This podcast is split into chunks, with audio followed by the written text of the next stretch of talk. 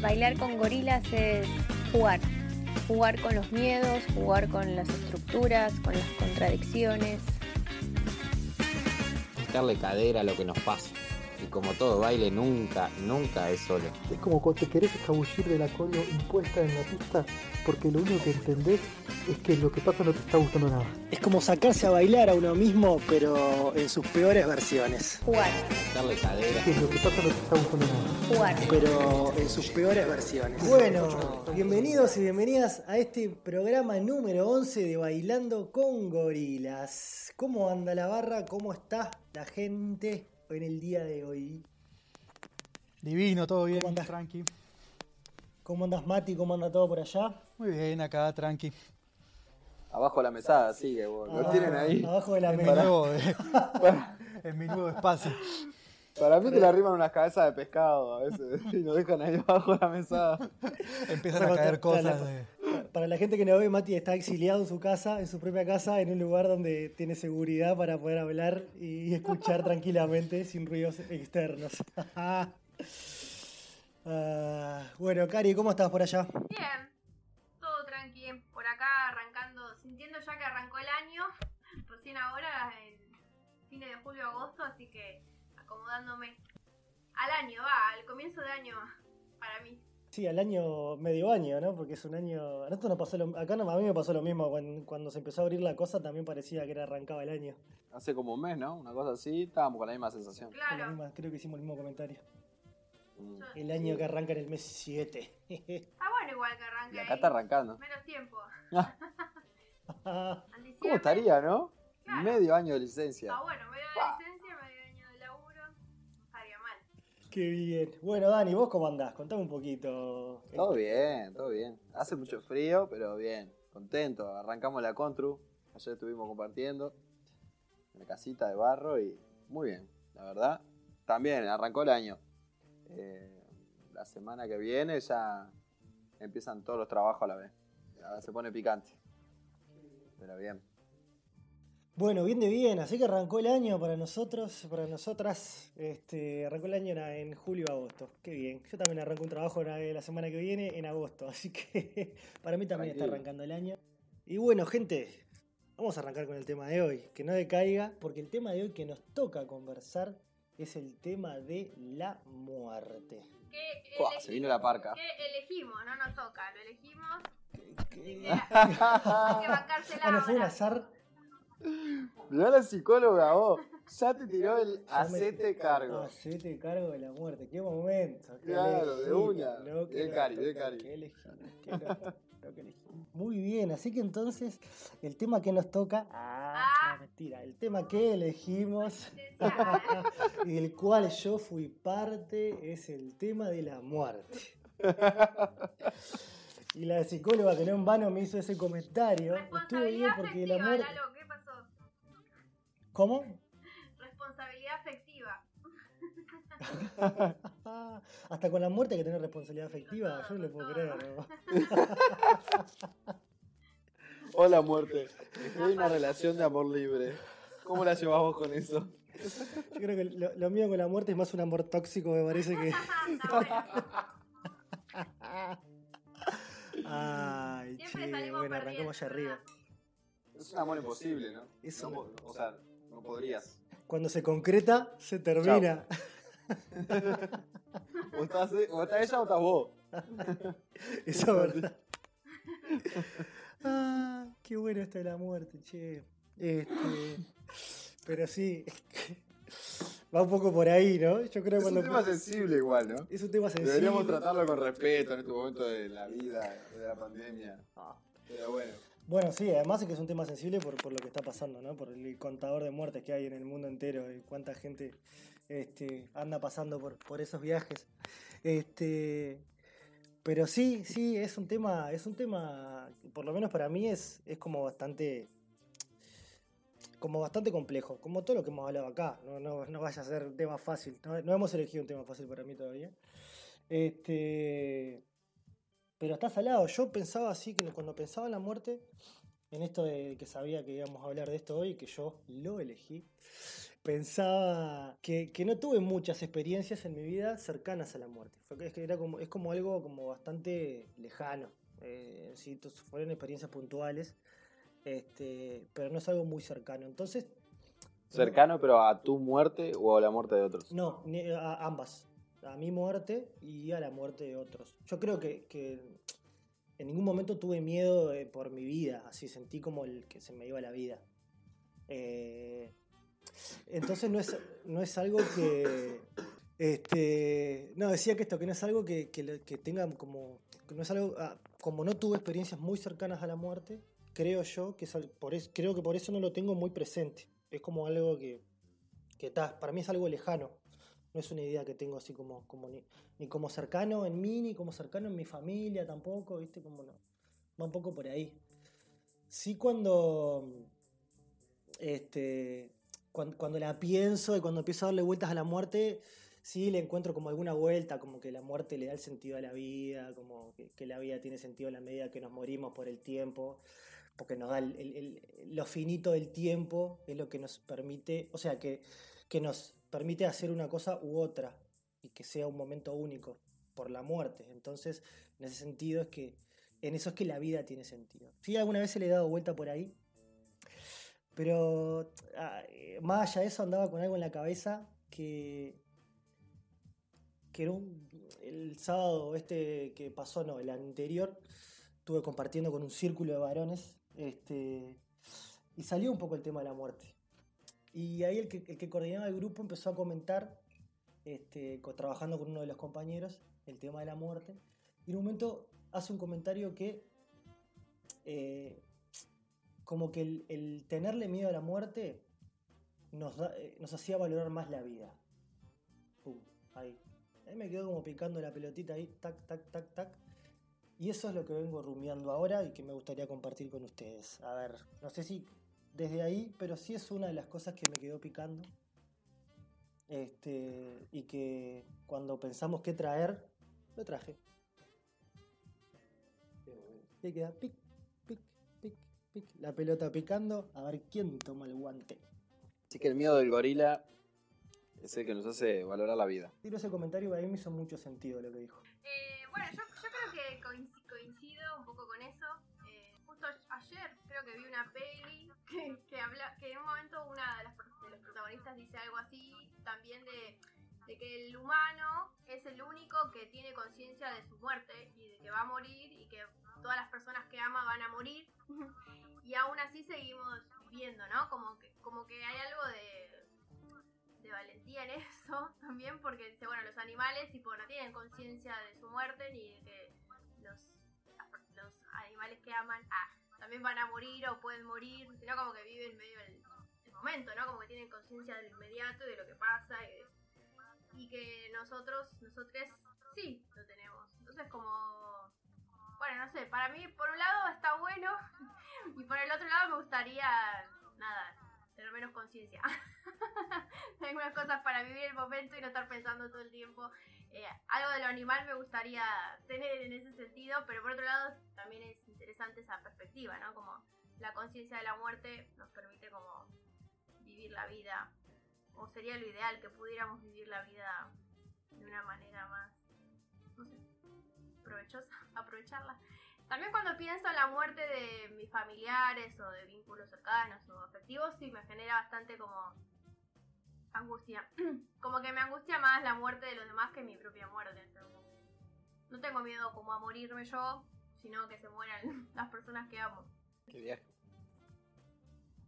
A mí me, me pasa que es un tema que me parece, me, llama la atención, me no sé, como que me atrae, me atrae eh, por lo incomprensible que es, ¿no? Como esta cosa que decías me joda lo del amor imposible, pero es algo que no, no vamos a conocer, ¿no? O sea, por lo menos de la manera de la conciencia que tenemos ahora.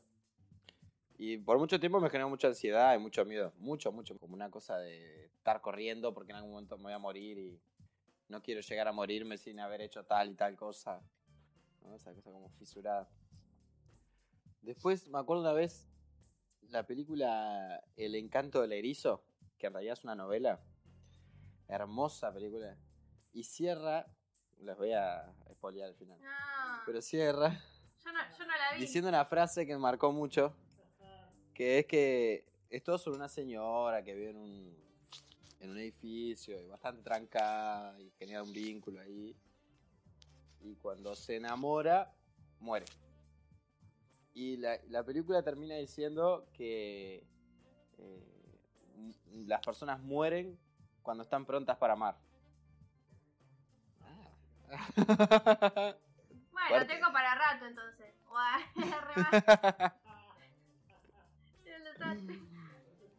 Voy a hacer un botón así, claro. Exacto. Cada vez cuesta más, ¿no? Estar pronto para más. No, no sé, como esas cosas medias poéticas que te descolocan. Pero también me, me pasó, por ejemplo, cuando viví en Perú. Supongo que el Mati debe tener varias historias de estas. La vivencia así más cultural y comunitaria de la muerte es un viaje. Te acerca como a los muertos, en el sentido, ¿no? Como de los familiares que fallecieron, conocidos, como los ascendentes, de una manera mucho más cercana, más amorosa. No sé, la película Coco medio que lo muestra. Pero yo lo vi ahí en carne propia, con vecinos, con gente que habíamos generado tremendo vínculo. Era un viaje, el 2 de enero haciendo literalmente la velada, toda la noche, prendiendo una vela atrás de la otra, comiendo al lado de la tumba, eh, con los retratos, eh, chupando, tirándole alcohol al- a la tumba, o sea, y toda una noche para recordar a esa persona. Y al terminar, ¡pum!, bajar los, los retratos para que se vayan tranquilos y que nos dejen vivir. Esa cosa de la presencia, ¿no? De los muertos también. Eso me reflejó. Como que me viene cayendo la ficha de eso, de esa forma de vivir la muerte y los muertos, como mucho más presente en la cotidiana. Como no tanto esa separación entre la vida y la muerte, sino como más mezclada. Y después también me ha pasado de, que lo hablábamos la otra vez cuando lo del sentido de la vida, de sostener alguna crisis así existencial muy salada, de algún amigo tipo con ideación de, de suicidio, por ejemplo. Y que eso, la pregunta por la muerte te trae la pregunta por la vida, ¿no? Todo el tiempo. O sea, si estás pensando matarte, en realidad es un espejo de lo que de lo que te está pasando con tu vida. Entonces también, no sé, es como muchas cosas se me vienen a la cabeza. Pero por ahí. Últimamente la vivo con más tranquilidad. Eh, me genera angustia, como dice Cari, la muerte de familiares. Pero también me genera mucha angustia la mía. O sea, el vacío, el vacío absoluto. El no sentir más nada. ¡Ah! Y no te vas a dar cuenta, Dani. Claro, Bueno, pero. listo. Voy en esta, como la Pero nunca más. se te apaga la luz, ya está. Pero nunca más absolutamente nada. Ah, me flashea eso. No te Es puedes el hacer la- infinito de la nada. Me es, me es como. es, no sé. Incomprensible, in, in- in todo. Intolerable. No sé. Sí, no sé, a mí es. eh, no es algo que tampoco tenga así como presente en el sentido ese de preocupación. A veces hasta digo. En, esta mirada distópica de- del mundo que a veces que tengo, digo, ¿para qué, pa' qué estar viviendo, no? Cuando ves que el mundo se, se está yendo al carajo. Eh, o sea, no, no preocuparme en ese sentido, no perdemos mucho con la muerte a veces. Pero. Pero sí, o sea, comparto esto de. De tal vez los, los, los vínculos son los, los que pesan más. Eh, y, pero también. Bueno, la cuestión es que la muerte de alguna manera es como. Bueno, de alguna manera no. Es la ausencia, ¿no? De una forma específica, ¿no? De, de vínculo. Y por eso creo que también Dani hablaba de co- construir otros, otros vínculos. Y tal vez una cuestión de la, de la migración es que siempre estás generando, estás con esas ausencias. O sea, obviamente es muy diferente generar una, por más, o sea, es un contexto diferente, porque la las personas siguen vivas, pero disminuye ciertos vínculos, ¿no? O sea, porque la distancia física tiene eso. O sea, por más de todas las tecnologías que tenemos ahora y todo eso, igual se va como, como se disminuye de alguna manera.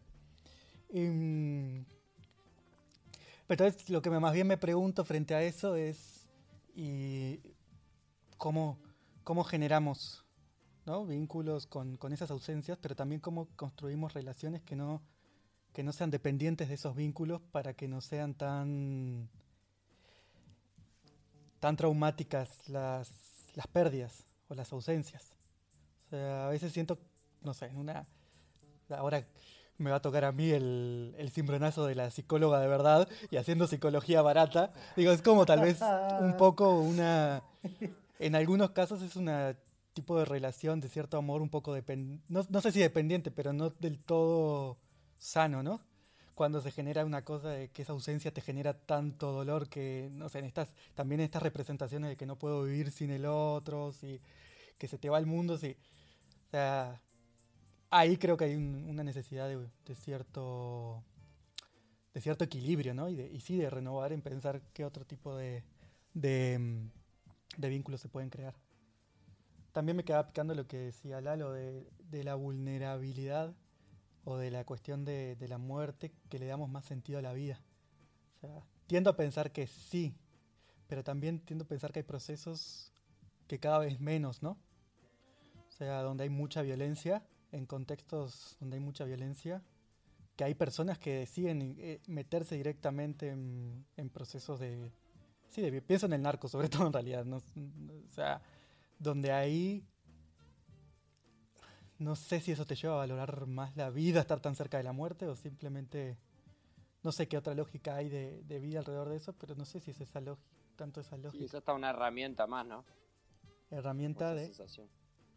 Como estrategia de, de trabajo, de lucro. Ah, no, bueno, eso sí, eso es un poco lo, lo que dice Sayak Valencia, ¿no? En esto del, del capitalismo gore, ¿no? De, de utilizar el otro como, al cuerpo como una commodity. Pero yo lo pensaba más por el lado de pregunta, tal vez, porque no obviamente no tenemos respuesta ni, ninguno, creo, acá, de lo que estamos, o tal vez sí. Eh, de qué pasa por esas, por esas mentes en, en relación de la vida cuando sí están ahí eh, tan cercanos siempre a la muerte. No sé. Lo- Sí, yo pienso Hay- en ese punto por ahí en, en las- en los que están tan cerca de la muerte o que están ahí provocando el- la muerte de otros. Algo de la de un goce, ¿no? Como de la adren o la adrenalina ahí de, de la- de lo, de lo vivo en la cercanía a la muerte, ¿no? Que igual hay algo del, del, del humano, del psiquismo humano que tiene un poco esa lógica de muerte. Como medio de, de omnipotencia, ¿no? Acabar con la vida de otro te da como una, un poder ahí. Claro, pensaba esto, ¿no? Como la pulsión de vida, la pulsión de muerte, ¿no? Como que todo el tiempo la muerte. Como que son dos cosas que se entremezclan constantemente y, y hay algunas personas que pueden sentir como más, se sienten más vivos cuanto más cerca de la muerte están o más cercanos al sufrimiento de otros. Sí, también hay, hay una cosa naturalizada. A mí llama la atención en, en Perú me tocó hacer un rescate de un accidente. Y habían dos muertos y dos vivos en el accidente. Y al otro día yo quedé muy choqueado de, ese, esa situación.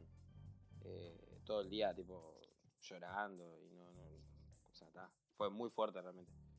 Y la gente lo tomaba como moneda corriente. O sea, que un, una camioneta se cayera a una montaña y murieran 10 personas, era moneda corriente. O sea, realmente había un accidente de esos por año o cada dos. Entonces, también como revaloraban la vida, pero a su vez la muerte estaba ahí. O sea, era... No es una- un impensable como para nosotros que se caiga un auto de una montaña. Es delirio. claro. Sí, sí ahí yo, yo ahí en eso que, que pienso que hay, hay una cosa que es, claro, el- una cosa es la vulnerabilidad y otra cosa es como el, el miedo y el miedo y el respeto a la muerte, ¿no? Como el, el tenerla presente.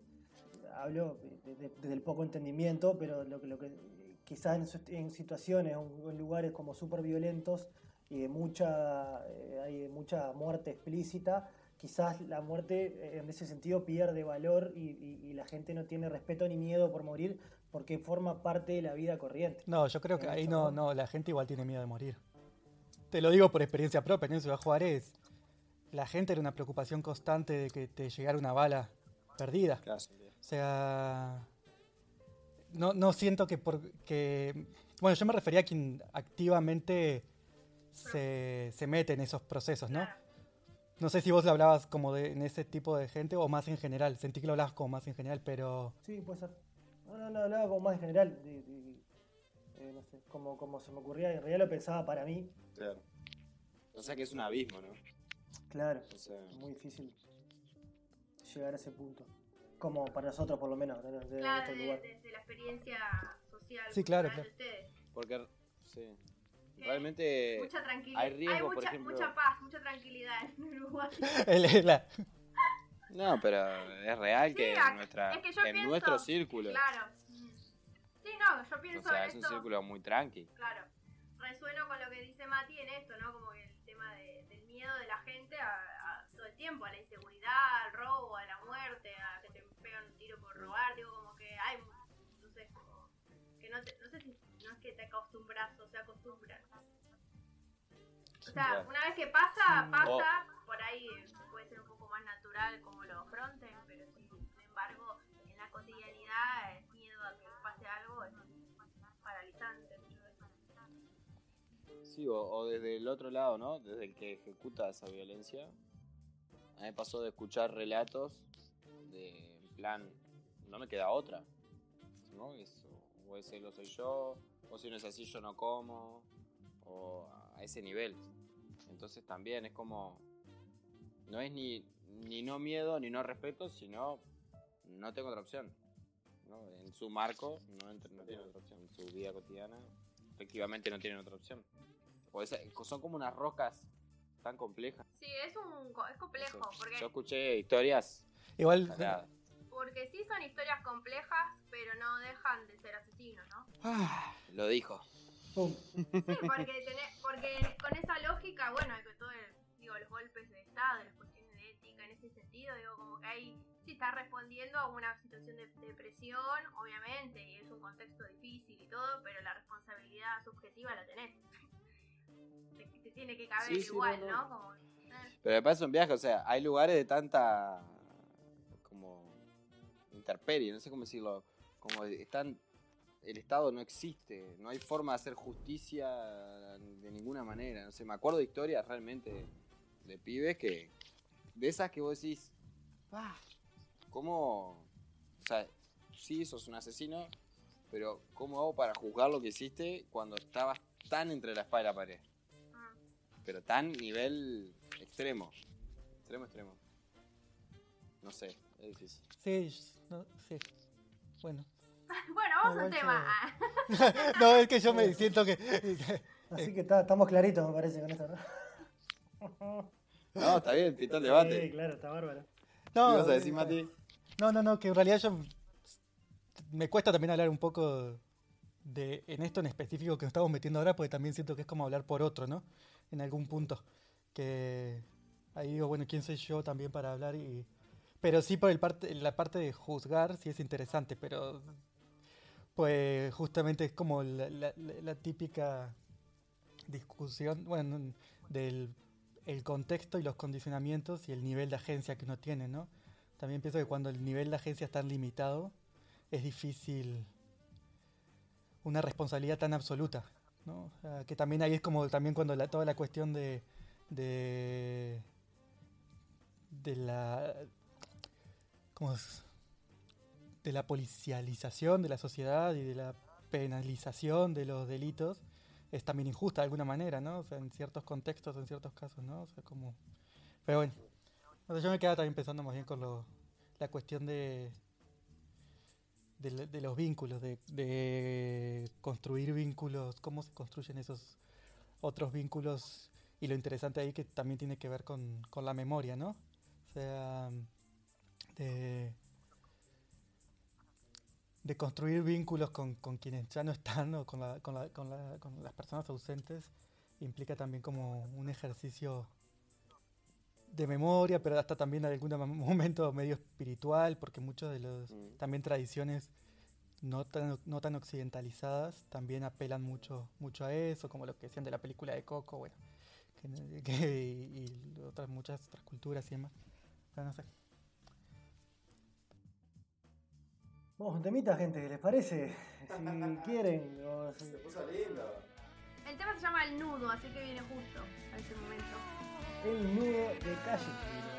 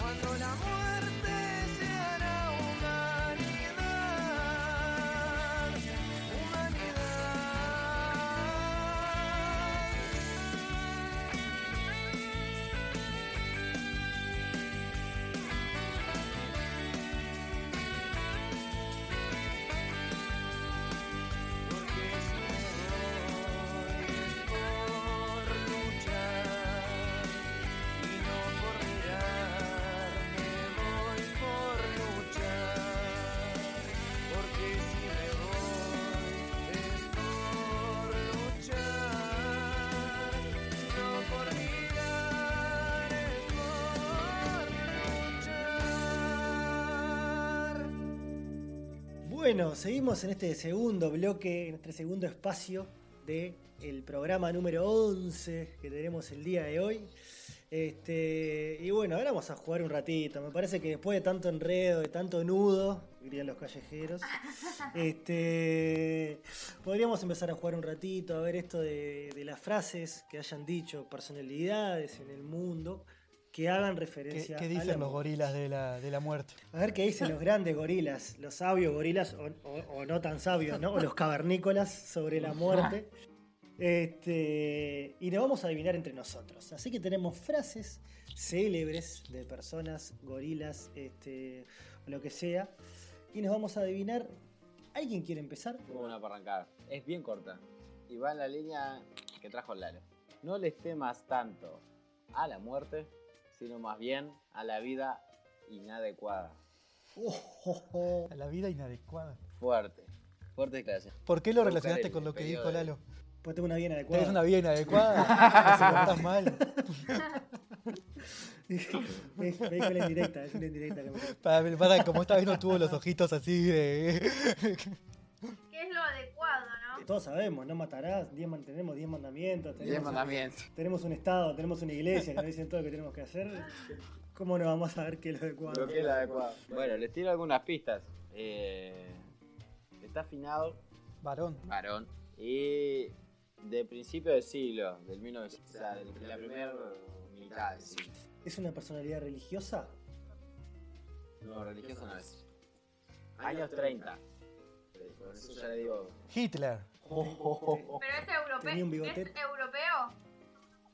Sí, es europeo. Ah, Pero cuando. ya que venimos en tema, bueno, pues Hitler. Y vida inadecuada. Dije, bueno, ¿qué? Podría ser. Benito, capaz que fue Mussolini. Sartre, Sartre.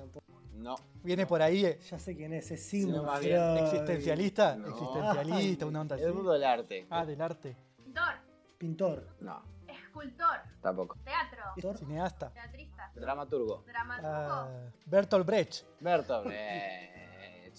Por eso casi me muero cuando dijiste Hitler. Ah, pero qué, viste que. Se revolcaba Bertolt ahí. ¡Ah! Te odio. Bueno, pero qué finito, viste, porque podría. Sí, cuando- Una personalidad. El tema de los conceptos. Yo creo que puede ser, puede ser una buena frase.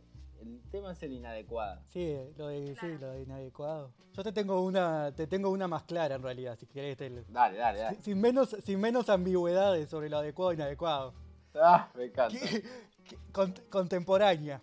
Quisieron legalizar la muerte y la muerte Oh. vino a visitarlos. El virus no afecta a niños y tuvieron que suspender la ley de asesinato seguro y gratuito. ¿Casualidad? Con suspicacia. Bueno, es un pro ¿Es mujer? La que estaba hablando mucho era Amalia Granata. Sí, sí, es una, Ay, es una generadora de claro. frases. Entre, ¿qué le pasa? entre ceja y ceja la ¿Qué tiene. Tranquilícese, Amalia. Aparte, tiene todo, ¿no? Porque apar- aparte de la cuestión antiaborto, en el medio, como haciéndose la que no, te mezcla la cuestión religiosa, espiritual, ¿no? Porque te- será casualidad. Así que es la, es la octava plaga que nos manda a Dios para que sepamos que el aborto está mal, según ella. Su interpretación teológica del COVID viene por ahí. Tiene Increíble. una pata ahí. Ah, Yo tengo, yo tengo una por el estilo. Cortita también, contemporánea. Y dice así. Yo lamento todos los muertos. Pero es el destino de todo el mundo. Ah, bueno. ¿Está? Punto. Lo mejor es cuando adivinemos. Le va a agarrar más sentido cuando adivinemos quién es. Hijo de madre. ¿Varón? Trump, Varón. No es Donald Trump. ¿Vivo? Boris. Vivo. Tampoco es Boris. Ah. Bolsonaro. Es Jair Ah. Bolsonaro. que está la- Además, El Boris dijo una Está parecida, por lamentando eso me- me- por, por ahí venía. Se ve que tiene el mismo guionista, ¿no? Alguien le está vendiendo ahí el guion, lo adapta un poco a. Es como el dios del fascismo. Va guionando el destino del fascismo en el Todas mundo. La puta madre. Último gorila. Bueno, tengo una, no, no sé si va tanto en la línea de lo que ustedes vienen, pero bueno. Dice, con las cenizas de los traidores construiremos la patria de Ah, los felices". Mariategui. San Martín. ¿Qué? San Martín.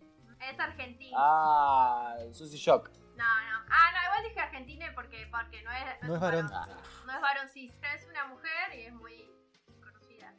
Evita. Evita Perón, carajo. A, a los, los descamisados se la tiró ahí esa. Descamisados de la vamos, patria. Evita.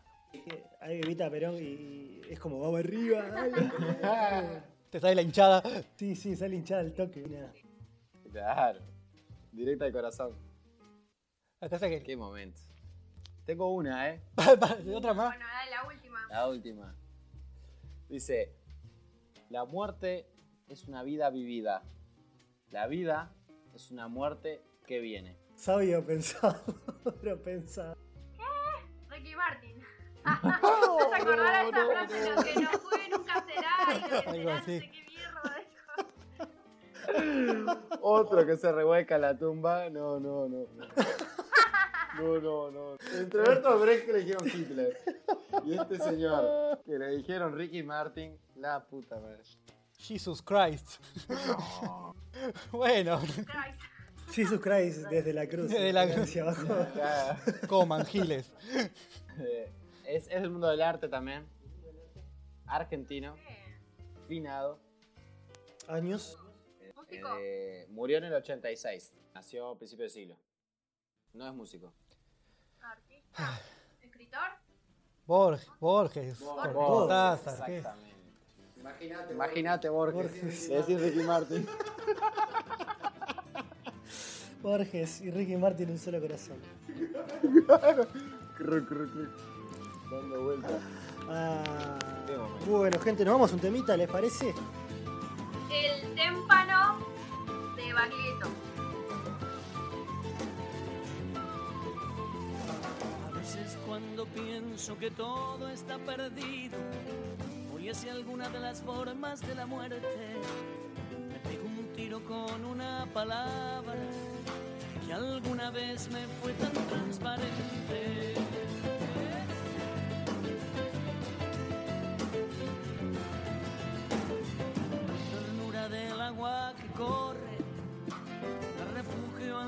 De unos trenes. Sales de los mares, curvas de los puertos, con mujeres descalzas en el verde. Voy hacia el fuego como la mariposa, y no hay rima que rime con vivir. No te pares, no te mates, solo es una forma de demorarse.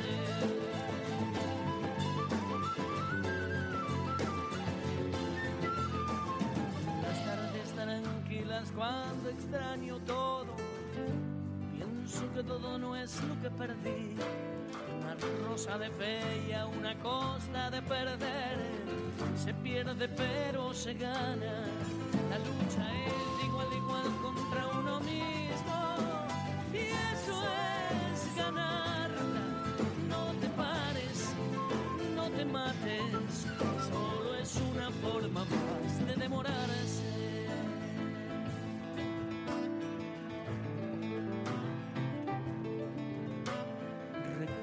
La quietud de la tierra, la quietud estaba dentro. Se cree más en los milagros a la hora del entierro.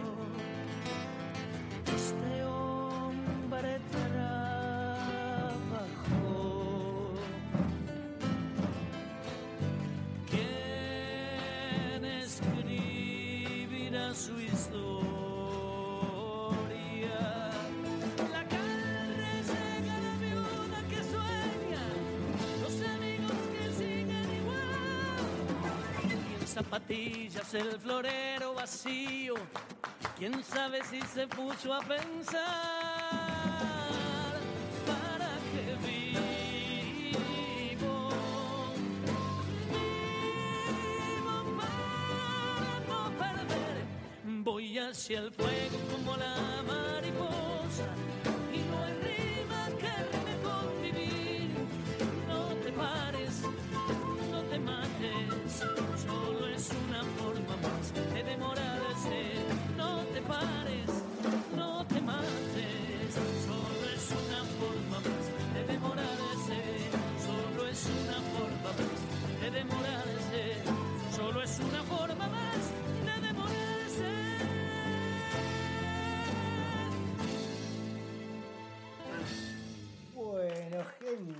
vamos cerrando el último bloque, este último espacio del programa número 11 de Bailando con Gorilas. Se nos fue, rapidísimo. Este. Se nos muere el programa. se nos muere, pero- Como la vida. como, la- como la vida. Se nos fue rapidísimo. Ya se está muriendo el 11. Este, se nos va y la pregunta es, ¿cómo nos vamos?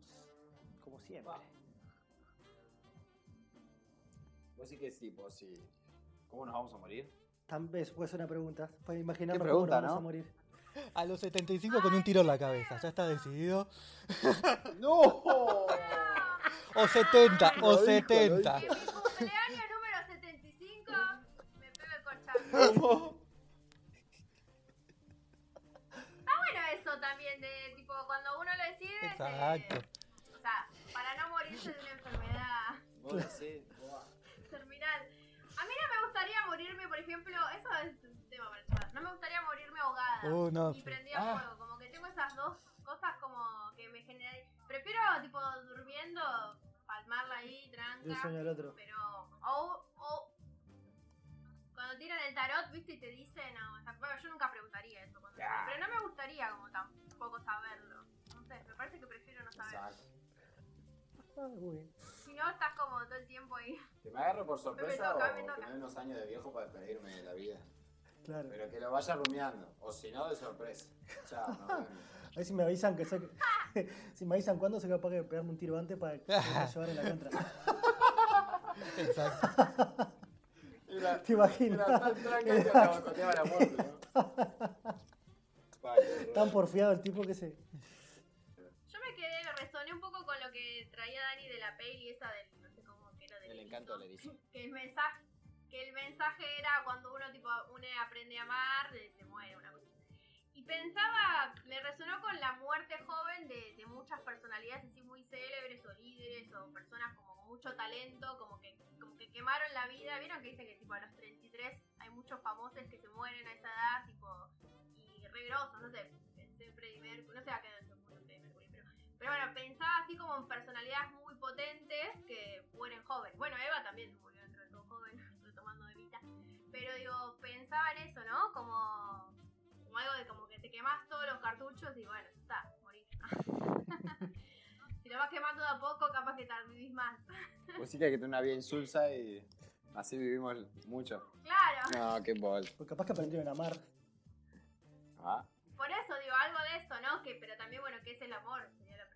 Yo me quedé pensando con esto del Mati. En algún momento, como rumiando esto de la muerte cuando era más eh, adolescente, eh, una vez me cayó una ficha de algo así como: ¿Por qué le tengo miedo a la, a la eternidad de nunca más algo? ¿No? Como fallece alguien y decís, ah, nunca más lo voy a ver. O uno mismo, voy a morir, nunca más voy a vivir. ¿no? Cuando en realidad todo el tiempo pasa eso. ¿No? O sea, todo el tiempo no nos va a pasar nunca más eso. Que nos pasó hace un rato. Por ejemplo, este programa nunca más va más a pasar. O sea, ya está. Nunca. Lo puedes escuchar, pero el momento de hacerlo nunca más va a ser. De alguna manera, muere. El, el- Sí, lo particular muere. pero, claro, pero el- incluso en los vínculos, o sea, por ejemplo, yo pensaba mucho con un amigo de la escuela, muy íntimo, que teníamos una forma de vínculo que en un momento murió. Y después se armó otra. Pero ese vínculo de ese momento de la vida nunca más fue. ¿No? De ciertos juegos, cierta confianza, etcétera. Nunca más. ¿Está? Y realmente es nunca más. Entonces, de alguna manera, eso muere. O sea, en esto más de, decía Mati, de la pérdida, de la ausencia, ¿no? Pero como que continuamente lo hacemos, continuamente desprendemos hasta parte de nosotros mismos. Ah, nunca más voy a hacer esto. Digo, realmente, muy probable que nunca más. No sé.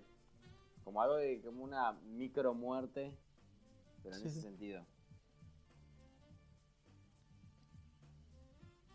Sí, y también de que cuando lo querés retener, muere igual. También. También. Y a ello me voy. eh, Me quedaba pensando en esto que veníamos conversando, pila, de, de- de cómo vincularme con la muerte, ¿no? Es como, como que es algo con, con lo cual me vinculo, con la idea de morirme, con la posibilidad de morirme, cómo vincularme. Y ahí me pasaron como muchas cosas, y como, no sé, esto como el miedo, tam- pero también está como la paranoia, el. eh, no sé, es como, no sé, como preguntándome ahí cómo y de qué lugar vincularme con la muerte. En esto de tenerla presente, de no tenerla presente, en esto de, de, de respetar, de no respetar, de, eh, quedo ahí, como dando vueltas, nadando en ese, en ese lugarcito. A ver qué pasa con la bandida.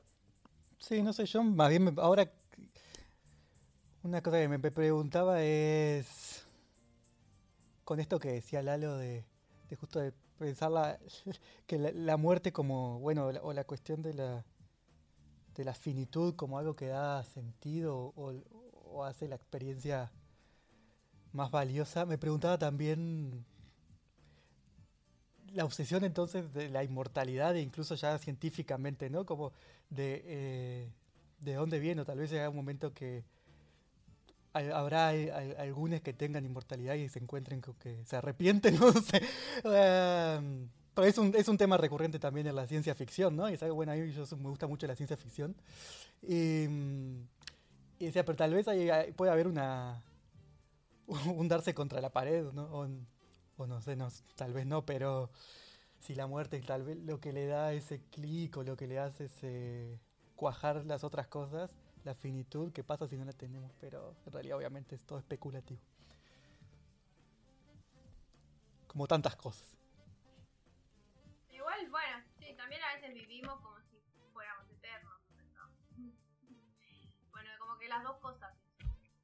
Y resonaba y me acordaba de mi nona, bueno, que falleció. Pero ella siempre decía que no, que no se quería morir, ¿no? Como que amaba la vida y yo por mí viviría eternamente. Siempre me acuerdo que decía eso, ¿no? Como que amo tanto la vida y eso que sufrió, la repasó la mil y una, pero amaba, amaba vivir. Algo, no sé, me acordé de eso. Sí. Y también como de ahí hasta lo, lo pienso en, rel- en la relación con los intentos de trascendencia, ¿no? Eh, son como una constante también, ¿no? La vida.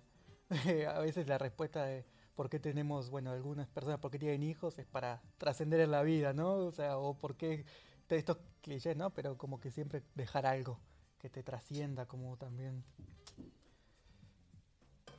dejar huella. No sé, a veces tiene que ver también con una cuestión egoísta o de necesidad de uno de estar, o sea, pues tampoco ahí ya pa- pa- pasa una cosa de que, que sabe qué va a pasar con lo que con lo que haga, así que importa, en qué importa en realidad, ¿no? Ah, O que sea, tenés un pibe que es Claro. un sorete. Sí, o esa. Yo siempre, tipo, si algún día me reproduzco que mi hijo sea una... Lo dijo. Lo dijo. Hoy lo digo, lo digo. Qué fuerte eso, ¿no? Siempre lo, lo pienso. Eh, sí, como esa frase, ¿cómo es? Que la persona no termina de morir hasta que el último no lo. El último no lo recuerda. Ajá. Qué Pero que hay, por ejemplo, es un viaje, ¿no? Escritores, músicos. En ese sentido estarían siempre vivos. Es muy loco. La, con la música me parece un, flash. Por ejemplo, escuchar Mercedes Sosa. Está fallecida y lo escuchás, está viva, es un viaje. ¿No? Como. En esto de la trascendencia que decía el Mati. Que. Debe ser. No sé, por ejemplo, ser muy amigo o pareja o muy cercano a un músico que fallece, que tiene cosas grabadas, debe estar salado. Tipo, eh, poner, poner un disco y pero- escucharlo. Eso me hace acordar, no sé si vieron Black Mirror, sí. ¿Cuál? una serie. Que justamente es una serie futurista y juegan un poco con esto, con la eternidad a través de las grabaciones, de los chips, hasta llegan a producir un clon de la persona muerta con toda la información que está almacenada en las redes, re loco. Pero bueno, resonaba Ah, un poco sí. con esto que pasa a veces con la, con la música, ¿no? Como que algo de, se mantiene vivo porque está grabado. O me acuerdo una vez una, una paciente que me decía había muerto la madre y tenía los audios en el celu y decía que no, no borraba los audios porque cuando la extrañaba escuchaba los audios. ¡Buah! Re fuerte me parece Ah. de la tecnología.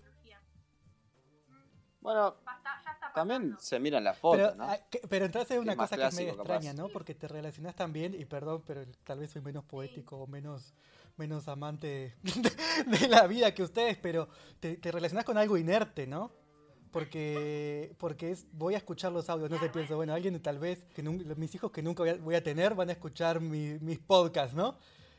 Y digo, pero van a escucharme a mí mismo repitiéndome, y, no, y ya ahí no hay vida para mí, no sé si hay tanta vida, es una cosa que es algo inerte sostenida por un dispositivo y que porque yo soy vida cuando me estoy renovando, cuando me estoy transformando, cuando tengo vitalidad, cuando o sea, pero si, si yo fuera siempre el mismo, que eso es básicamente estar eh, un poco en un o sea, vas a tener un Que con ese criterio la música grabada está muerta. Y vos escuchás una canción y la canción está viva. Pero la, la canción, pero no decís la persona. genera. No, Bueno, esto O sea, que el- da para un largo debate. Sí, no, se hizo el postdata, el postdata más largo que el- Mejor, Sí, yo creo que vos, Está bien, está bien. nos vemos de- en la próxima para seguir metiéndonos más en esto entonces. Cerramos entonces y nos quedamos bien así como con mucho Estamos aplicando que matar el podcast hasta que... Nuestro podcast ya murió porque lo escuchamos nosotros.